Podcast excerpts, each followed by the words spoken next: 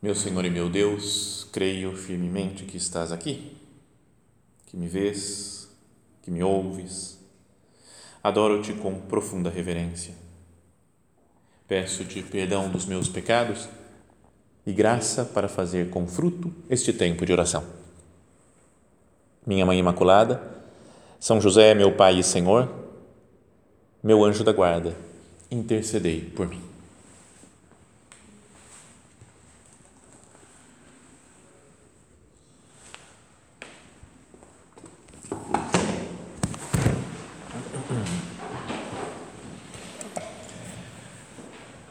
Continuando essa nossa série de meditações né, sobre a Guadalupe Ortiz, né, bem-aventurada, né? é, falávamos na semana passada da, dessa característica dela de ser uma pessoa apaixonada por Deus, né? uma mulher que rezava, que vivia na presença de Deus, que conversava com o nosso Senhor, né? então vivia apaixonada e se comportava como uma pessoa que ama. Então, mas agora vamos falar de um, um outro aspecto que está muito relacionado com esse, né, que é o amor a Deus, e agora hoje vamos falar do amor ao próximo. Até o evangelho do próximo domingo é esse daí, né, que chega um, um fariseu lá, um escriba, e pergunta para Jesus qual que é o maior mandamento. E Jesus fala, são dois né, na prática. Primeiro, amar a Deus com todas as suas forças, com toda a tua inteligência, né, com todo o teu coração, e o segundo, semelhante a esse, é amar o próximo como a si mesmo. Então, na semana passada, vimos a parte do amor a Deus. E agora, vamos considerar como que ela, a Guadalupe, amava as pessoas. Como ela queria que, que as pessoas fossem de Deus também. Né? Além de ter um, um amor, um coração grande que se, né, que se envolvia com as pessoas, se apegava com as pessoas, ela também queria que essas pessoas se dirigissem a Deus, né? que fossem que fossem se santificando.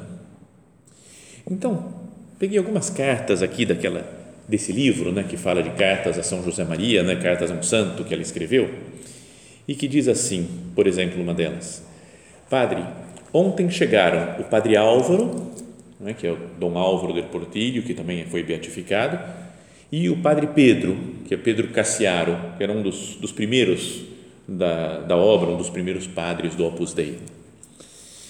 E aí fala, que alegria, pediram que rezemos muito pela Casa Grande de Roma. Não, nosso padre estava lá em Roma, né? então ele falou, estou querendo comprar uma casa, arrumar um lugar para ser onde é agora a sede definitiva da obra, né? a sede central do Opus Dei. Então ela estava rezando para conseguir isso daí. E depois fala, rezaremos com toda a nossa alma, ainda que nesses dias talvez esteja um pouco impaciente e chateie as minhas irmãs. Então, está vendo aquele, aquele estilo dela de contar as coisas da alma? Ela falou: Eu tô, estou tô rezando com toda a minha alma, mas nesses dias agora eu tô, tô meio, meio impaciente com as pessoas daqui da casa. Com as minhas irmãs, não são irmãs da família dela, dos parentes, filhos do mesmo pai da mesma mãe, mas as pessoas da obra que moravam com ela. Então, assim que não se lembram de algo ou acho que colocam pouco interesse, eu digo, e talvez às vezes principalmente com a Conce e Rosser, que devesse, e devesse me calar. Então ela cita duas assim, ela fala, tem o pessoal meio lento aqui, né? meio devagar, que eu falo para fazer, parece que elas não estão afim de fazer, fica enrolando. Sabe essas críticas que a gente tem também, de vez em quando? Você falou com uma pessoa, a pessoa não deu a mínima, né? não deu atenção, a gente fica com raiva então, não é legal que ela, que foi beatificada, que está lá no céu, sentia isso também.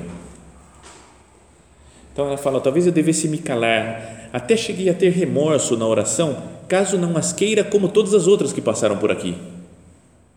Tá então, ela fala: ó, tem essas duas, não sei quem que são essas duas mulheres aqui.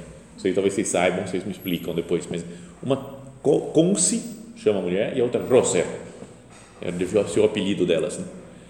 E aí ela falou: essas duas não engulo. Mais ou menos assim, não são essas, são palavras textuais, né?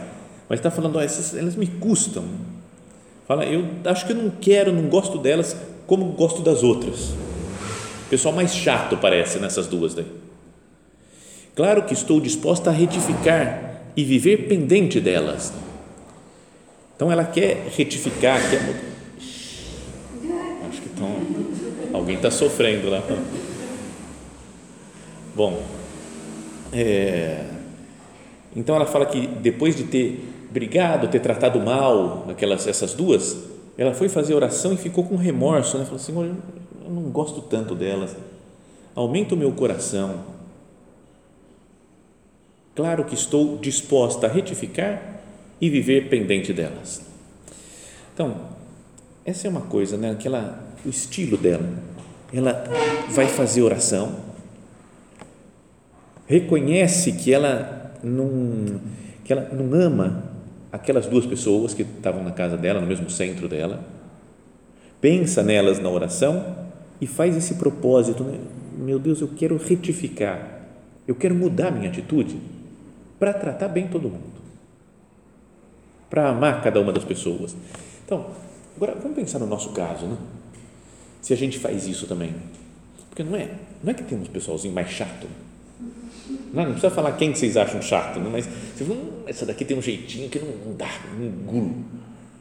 Então, eu mantenho, digamos assim, eu cultivo até um pouco né, essa a, a distância, um certo afastamento, um, ou um ficar pensando mal de uma pessoa ou de outra. Ou eu venho aqui falar com o nosso Senhor e falo, Jesus, por que, que eu sinto isso? Eu queria tratar bem cada pessoa, vou procurar me esforçar, especialmente com essas daqui que eu não me dou muito, não me dou muito bem. Lembra aquela história da Santa Teresinha, do menino Jesus? Então, Santa Teresinha, hein? super santa, mas tinha uma freira que ela não aguentava lá no convento dela. Eu imagino uma velha chata, pegando no pé e falando o tempo todo, falando, ela vem vindo na minha direção. Ela queria fugir, mas daí um dia ela decidiu, falou, eu vou tratar da melhor maneira que eu posso. Vou imaginar que ela é Jesus e vou tratar como Cristo. E a, a mulher, Santa Teresinha, se, se esforçou tanto e mudou tanto a reação dela que ela sorria, tratava bem, ficava, que até essa freira um dia falou: Irmã, Terezinha, o que, que, você vê em mim que você fica tão feliz quando me encontra? Ah, então, eu, eu vejo Jesus, a cruz de Jesus eu vejo em você. Mas Está vendo? Uma pessoa que não se dava bem com ela naturalmente, né, que ela não gostava humanamente, ela diz: sobrenaturalmente eu vou ver Cristo nela e vou tratar bem, e vou amar, vou retificar o meu modo de me comportar. Assim fazem os santos. Assim fez a Santa Teresinha, assim fez a Beata Guadalupe.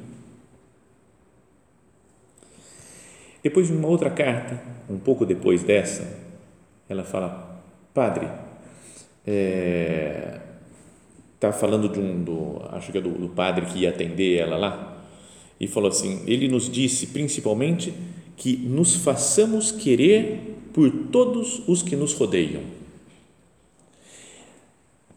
Então, aqui tem uma coisa importante, né, que é, é preciso querer cada um, né, gostar das pessoas, mas também fazer de modo que as pessoas gostem de nós também. Não é? É, é bom que as pessoas gostem de nós. Não é que eu tenho que ficar preocupado só com a minha imagem, o que os outros vão pensar. Mas se alguém gosta de mim, é muito mais fácil eu aproveitar, eu aproveitar esse amor para levar ela para Deus, né?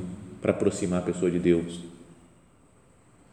Não, imagina, sei lá, uma, uma amiga, quer dizer, não é amiga, uma mulher qualquer que você fala, parece super santa, mas eu não aguento. Para mim, ela pega no pé. Ela reza o dia inteiro, mas eu não aguento olhar para a cara dela. É difícil que essa mulher nos ajude a aproximar de Deus. Né? Agora, quando tem uma que, que é super legal e super de Deus, não é mais fácil? Você fala, cara, eu vou, vou seguir Deus porque ela é legal e me ajuda nisso daí. Um padre, né, que a gente vai numa igreja e a gente fala, tá bom, vou lá assistir a missa, o que importa é Cristo que está aqui mas um padre que fica falando coisas que tem nada a ver e fica dando bronca ainda por cima e fica bravo e fala um negócio que dá um sono enorme. Eu falo, cara, só por Deus mesmo, só por Deus. Mas se eu for numa igreja que o padre prega com, com graça, com alegria, com profundidade, fala coisas boas que ajudam a vida espiritual, a gente vai até com mais gosto, né? A gente não, vocês, né? porque eu não vou mais em missa, né? Eu, eu celebro a minha missa e eu, eu tenho que me aguentar nas coisas que eu falo, né? Mas não é? então é importante que as pessoas gostem de nós, para que a gente também saiba ajudá-las para levar a Deus. Então, ser agradável, saber ser simpática. Então, também isso daqui pode ser uma, uma oração para a gente fazer, né, para conversar com o Senhor. Falar, Jesus, o que eu tenho que mudar do meu comportamento para ser mais amável com os outros? Que eu não diga, eu sou assim, acabou, vai ter que me aguentar, porque eu sou desse jeito. Lembra a frase do Zagallo? É que vocês acham que não acompanham muito futebol e é um negócio super antigo, né? mas era, foi um antigo jogador de futebol do Brasil, da seleção brasileira, técnico da seleção brasileira de 1970, e depois, muitos anos depois, já estava velhinho, então ele foi técnico de novo do Brasil, e, mas era muito ruim, muito, dava tudo errado, aí um dia ganharam um campeonato, né? Então vieram cumprimentar ele, o repórter, entrevista com ele, e aí ele começou a gritar: vocês agora vão ter que me engolir, vocês vão ter que me engolir. Você fala, cara, que nervosismo, né? O cara era ruim. E aí fala: vocês vão ter que me engolir ainda. Então, essa frase, Zagalo, a gente não pode dizer né, por aí: eu sou assim, eu falo desse jeito mesmo, eu penso isso mesmo, vai ter que me engolir. Não dá para eu ser um pouco mais carinhoso, com essa pessoa, mais atencioso, mais compreensivo. Sabe, de querer chegar a gostar mesmo de todo mundo. Tem uma outra dessas das primeiras numerárias do Opus Dei que morava aqui com a Guadalupe, daquela mesma da mesma época, que se chama Encarnita Ortega. Talvez vocês já tenham ouvido falar, né, da Encarnita. E logo depois de eu me ordenar padre, eu me ordenei lá em Roma e depois fui para uma cidade da Espanha, que é Valladolid. E quando estava lá, né, ali perto, nas cidades ali perto de Valladolid, eu lembrei que a Encarnita tinha morado lá muitos anos, uns 20 anos, e morreu e estava enterrada lá em Valladolid. Fui até visitar o túmulo dela, né, rezei lá no túmulo da Encarnita. E todo mundo falava alguma coisinha dela contava coisas assim, pô, ela era muito legal, eu adorava ela, ela fazia isso, ela fazia aquilo, não sei o quê. E uma vez eu fui pregar uma meditação num centro das mulheres lá também. E fui contar uma história que eu tinha lido da Encarnita, em algum livro. E falei, ó, tem a Encarnita, que talvez alguma de vocês deve ter conhecido. É? E aí continua a história. E era tão ridículo, porque eu era o único que não conhecia, as outras tinham morado com ela, né? tinham convivido com ela. Sabe, como se eu chegasse aqui a uma das numerais, não sei se vocês conhecem, você fala, cara, vocês conhecem muito mais do que eu. Bom, mas daí uma delas falou, então, Padre Guilherme, eu conheci Encarnito. Eu falei, ah, que bom, maravilha. Então, eu era a diretora do centro nos últimos 10 anos da vida dela e quando ela morreu. Então, eu conheço muito. Quando ela morreu, a pessoa que estava do lado dela era eu. Falei, cara, e eu, e eu ensinando, sabe? Uma vergonha de tentar explicar alguma coisa, eu não sabia nada. E aí essa mulher começou a contar umas histórias. Essa daí já morreu também, né? Tudo pessoal mais senhorinha. Mas ela contou várias histórias da Encarnita.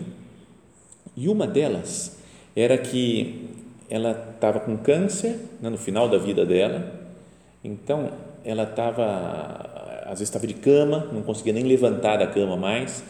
Então essa daí, que era diretora do centro, ela falava, ó, oh, fulano de tal, você pode ir lá levar o jantar para a Encarnita? E acompanha ela, fica lá junto com ela enquanto ela janta. Depois falou, agora você pode ir lá rezar o terço junto com ela. Então ia outra rezar o terço, ia outra fazer oração. Então elas ficavam revezando assim as outras do centro lá para acompanhar a Encarnita na, na, na cama dela. E aí um dia essa diretora viu que ela estava muito mal sabe, com muitas dores, sofrendo muito, estava nas últimas já. Então ela falou: quem que eu mando aqui para vir aqui acompanhar a Encarnita? Tem que ser alguém legal, né? que a Encarnita goste.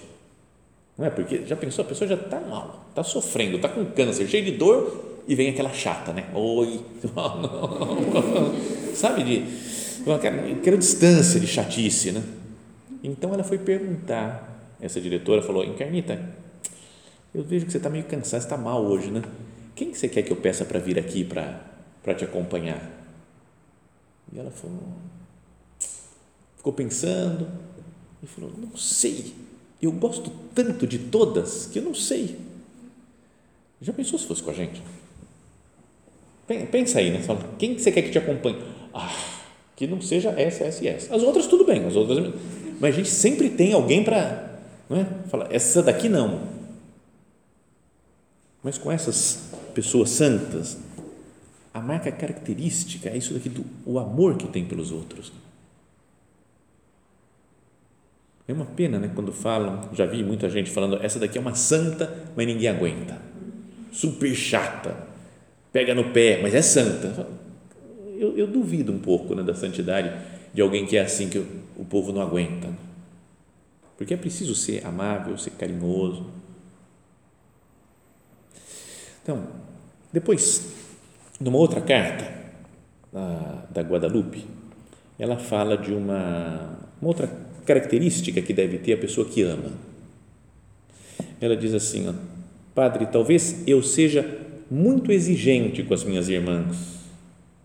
Não deixo de, de dizer nada do que não fazem bem. Então ela pegava no pé, marcava em cima. Né? Ela falou: Isso aqui está errado, não é para fazer assim. E ainda que as ame e reze por elas, e seria capaz de qualquer coisa para ajudá-las quando vejo que lutam, não demonstro isso a elas e sou dura. Deveria ser mais compreensiva. Está vendo? Então, olha, falando do temperamento dela também.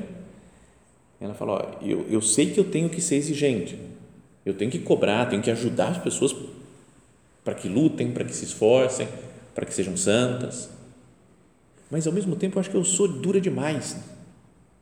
Eu deveria demonstrar que eu amo elas, que eu gosto mesmo, que eu rezo por elas e deveria ser mais compreensiva. Então, aqui está outra característica da pessoa que ama, que ela é exigente e compreensiva ao mesmo tempo. Pensa numa mãe ou num pai, se eles não têm que combinar essas duas coisas. Né? Não, a mãe que seja muito compreensiva e que tenha muita pena dos filhos, os filhos ficam super meio, meio bananão, assim, não, não, não, não sabem enfrentar as dificuldades da vida. A mãe fala, não, não, não pode sofrer, não pode sofrer, não pode sofrer, não pode sofrer, não pode sofrer. Vai chegar uma hora que ele vai estar com 20 anos, 30 anos e vai, vai acontecer sofrimento na vida. E se ele não foi formado, não foi treinado no sofrimento, então vai, vai sofrer muito mais depois. E uma mãe ou um pai que seja super exigente, que não deixa o filho fazer nada, não deixa a filha fazer nada, isso aqui não pode, isso não pode, isso não pode, isso aqui também não pode, isso aqui não pode. Isso... A pessoa espera fazer 18 anos e foge, né? Ah, vou fugir de casa, não aguento mais esse negócio. Então, na, na vida espiritual e no apostolado, a gente deveria pensar essas coisas daqui. Né? Como que eu ajudo as minhas amigas? com as outras pessoas que estão aqui, que frequentam o centro com a gente. Como que eu ajudo? Eu só exijo. Tem gente que coloca a lei acima da pessoa. Falou, tem que fazer assim. O certo é isso. Já contei isso várias vezes, mas é que tinha um, um história de dois numerários num centro que eu morava, não é aqui em São Paulo, há muitos anos, eu não era padre, nada ainda. Mas eu estava chegando em casa, chegando no centro, e aí veio um outro, mancando muito e chorando quase de dor na rua, a pé. Falei, cara, o que você tem? Ele falou, meu joelho que voltou a doer. E ele estava, depois descobriram que era um tumor que ele tinha no joelho, né? mas resolveu o problema, né? operou tudo, mas ficou, ficou bom. Está vivo ainda, é numerário, não, não morreu. Não mas ele estava com muita dor, então eu ajudei ele a chegar no quarto dele, não sei o que, falei, meu Deus, e agora? Ele falou, pô, chama um médico, né? porque tinha um médico lá na casa, então ele falou, chama um médico lá, porque eu tô, cara, vê se para ele me dar um remédio que eu não estou aguentando mais de dor. Então fui sair pela casa procurando, cadê o médico? Entrei no oratório, estava lá o médico rezando, fazendo oração. Então eu cheguei lá, falei, cutuquei ele, falou, oh, o cara tá, chegou aí morrendo de dor, tá com o joelho, tá mal, tem algum remédio, queria que você passasse. Eu estou fazendo oração. Falou assim e continuou olhando para o sacrário. Eu falei, não, cara, é que o cara está gemendo de dor, você não dá uma olhada lá, depois você continua aqui a oração. Eu estou fazendo oração. E continuou. Aí eu dei um soco nele, caiu o rolo. Não, essa parte é só imaginação. É o que deu vontade de fazer né, na coisa. Mas não é falar, a lei é, tenho que fazer oração, cumprir meu horário de oração, meu compromisso com Deus. Mas se tem outra pessoa que está precisando, desesperada lá de dor, eu, só eu que posso ajudar, não tem outra pessoa. Então, é, eu coloco a lei e o que eu acho que é certo acima das pessoas. Isso é só exigir? Né? Não vejo as situações concretas de cada pessoa, de cada um. Não é? Sei lá, também fala assim, tem que dar uma contribuição, tem que ajudar com dinheiro no centro. Já vi isso, caso real também. Tem que ajudar com dinheiro aqui. E aí tem uma pessoa que dá 500 reais por mês e outra que dá 50. E tu, ah, esse de 50 não é generoso. Ah, não é generoso, está dando só 50. Você conhece a situação dele? O que dá 500 ganha, sei lá, 100 mil reais por mês e dá 500. O outro ganha 100 reais e dá 50. Não é exatamente os números exatos, mas a generosidade está em cada um. Não é no número, numa quantidade, numa quantia. Né? Eu entendo o que, que as pessoas estão passando. Às vezes a pessoa está com um problema grave na família e eu chego com a regra, com a lei. Está com um problema pessoal, sentimental. Eu coloco a regra, a lei acima das pessoas para exigir, porque eu acho que isso é importante? Ou eu sei conviver com cada um? E depois pode ser outra coisa também é só compreender, não exigir nada. Não, tá tudo certo, eu sou gente boa. Não, eu vou, vou bater aqui na minha mãe. Ah, tranquilo, não, não sei, né? Você que sabe, fica à vontade. Né?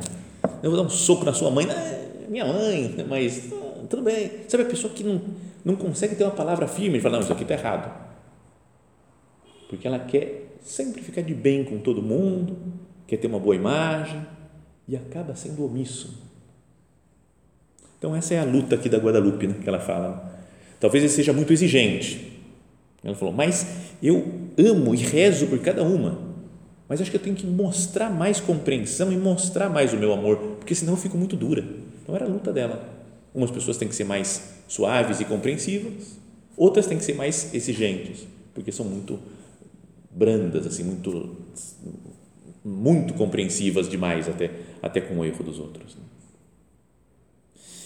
Bom, e depois uma outra carta, uma última, outra que mostra outra característica da Guadalupe e que deve ter a nossa deve ser assim o nosso relacionamento com as pessoas. Ela fala às vezes sofro muito, está falando das meninas, era uma residência universitária onde ela morava, né? Ela era diretora. E aí ela fala: às vezes eu sofro muito porque vejo como algumas das meninas estão afastadas de Deus. Então ela, sabe, não reza quanto poderia rezar, não faz sacrifício. Então ela falou: eu sofro porque eu vejo elas longe de Deus. É muito comum encontrar meninas de uns 20 anos que acham que perderam a fé isso não é verdade, graças a Deus, quase nunca, mas elas precisam perceber. Dá para ajudá-las bastante. Pela primeira vez na minha vida, senti que, em alguns momentos, para ajudar uma dessas jovens, Deus me impelia a rezar mais, sacrificar-me mais e falar com elas. Ela falou: Eu sou responsável pra, pela santificação dessas pessoas que estão longe de Deus. Sabe, ela assumia o problema para ela e falou: Eu vejo que Deus está me empurrando para rezar, me sacrificar e falar com elas. Não é indiferente né, com os sofrimentos dos outros. Será que eu sou? Senhor, às vezes eu vejo as pessoas longe de você e fico tranquilo. Falar, não, eu tô, eu tô bem, eu tô perto de Deus, eu tô rezando, isso aqui é importante. Mas não, não deveria ter um coração grande que, não sei, que sofre ao ver uma pessoa que está longe de Deus, que está em pecado. Que a gente não queira se salvar sozinho. Né? O importante é eu ir para o céu. Eu vou lá, vou para o céu. Não é mais legal ir para o céu levando um monte de gente junto?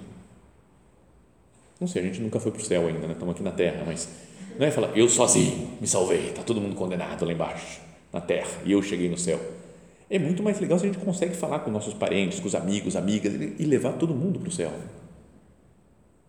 que nós nos sintamos responsáveis pela santidade dos outros. E aí vem aquele ponto de caminho, lembra que o nosso padre fala? Falando de apostolado, né, de levar os outros para Deus e de se santificar, ele fala, em primeiro lugar, oração, em segundo, mortificação, em terceiro, muito em terceiro lugar, ação. Primeiro, oração, rezar pelas pessoas. Mas quanto que eu rezo pelos outros?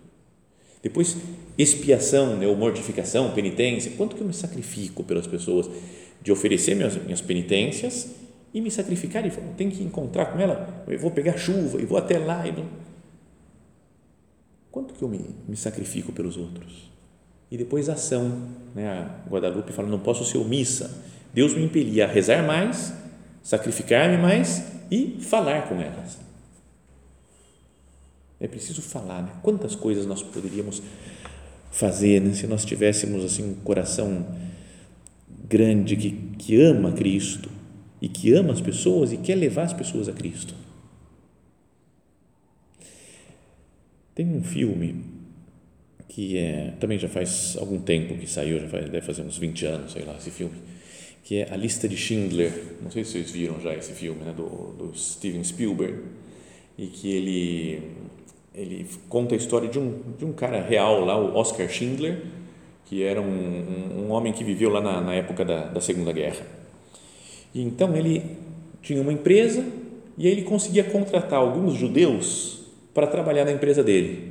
E como estava trabalhando, tinha, então não, não eram condenados, né? então os campos de concentração que mataram milhões de judeus, esses daí conseguiam escapar na, na empresa dele. Então ele falava, juntava um dinheiro, falava, acho que eu consigo dar emprego para mais um. Então ele fez uma obra boa, assim, foi colocando vários judeus para trabalhar junto com ele e não sei, eu não, não tenho exatamente o número, assim, mas acho que foi umas 600 ou 700 pessoas que ele salvou. Então é uma coisa impressionante. Ele fala, salvar 700 pessoas que iam morrer, eu consegui, colocando na minha empresa, consegui salvar a vida dessas pessoas e suas famílias. Então são muito gratos a este homem daí. Mas lá no finalzinho do filme, não é spoiler, não, mas pode assistir porque o filme é bom mesmo sabendo o final. É, bom, no final ele morre, ele salvou um monte de gente que deixou de morrer por causa dele. Tá, acabou. Essa é a história. Mas lá tem uma cena no final que ele, ele viu o que aconteceu, porque na hora ele nem era muito consciente durante a guerra do bem que ele estava fazendo para aquelas pessoas, de como ele estava salvando aquelas vidas. E depois no final pesa ainda a consciência dele, porque ele fala: esse relógio que eu tenho, para que que eu tenho esse relógio? Eu podia ter vendido, ganho um dinheiro e com esse dinheiro eu consigo pagar salário para mais dois judeus, por exemplo. E eu ia ter salvo mais duas pessoas. E esse carro, para que, que eu tenho carro? Eu podia ter empregado aqui mais 10, 20 pessoas. Eu deixei de salvar esses, esses 20, essas 50 pessoas. Sabe, ele fez uma coisa maravilhosa, mas falou: quanto mais coisa eu poderia ter feito? Se eu percebesse mais, se eu fosse mais generoso, se eu me entregasse mais. Então é bonito, ele fica, ele fica mal, né? o pessoal tem que consolar ele até, que fala, você salvou um monte de gente, fica tranquilo mas sempre falou que queria salvar mais gente. Então, para o apostolado, essa é uma ideia boa também. Fala, será que eu não poderia salvar mais gente? Aproximar de Deus uma amiga é uma coisa maravilhosa. Duas é mais maravilhoso ainda. 50 é mais 100, 200, um milhão. Eu quero levar a palavra de Deus para todo mundo. Como fez aqui em Carnita, né? a Carnita na Guadalupe que estava hum, preocupada com aquelas pessoas, elas estão longe de Deus, falam que não têm fé, então eu vou ajudar, eu vou rezar, vou me mortificar, vou fazer sacrifício e vou falar com cada uma delas. Então, essas são algumas características né, de uma pessoa que, que ama o próximo, ama todas as almas, é exigente e compreensivo ao mesmo tempo e reza e se sacrifica pelas pessoas. Vamos pedir isso ao Senhor, né? pedir pela intercessão né, de Nossa Senhora, pela intercessão da Beata Guadalupe, que nos ajudem a ser gente que ama Deus, como falávamos na semana passada, mas que ama o próximo, ama as pessoas com quem convive, com atos concretos de serviço.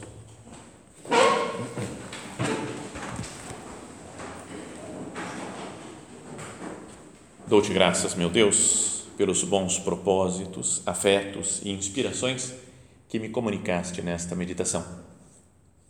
Peço-te ajuda para os pôr em prática.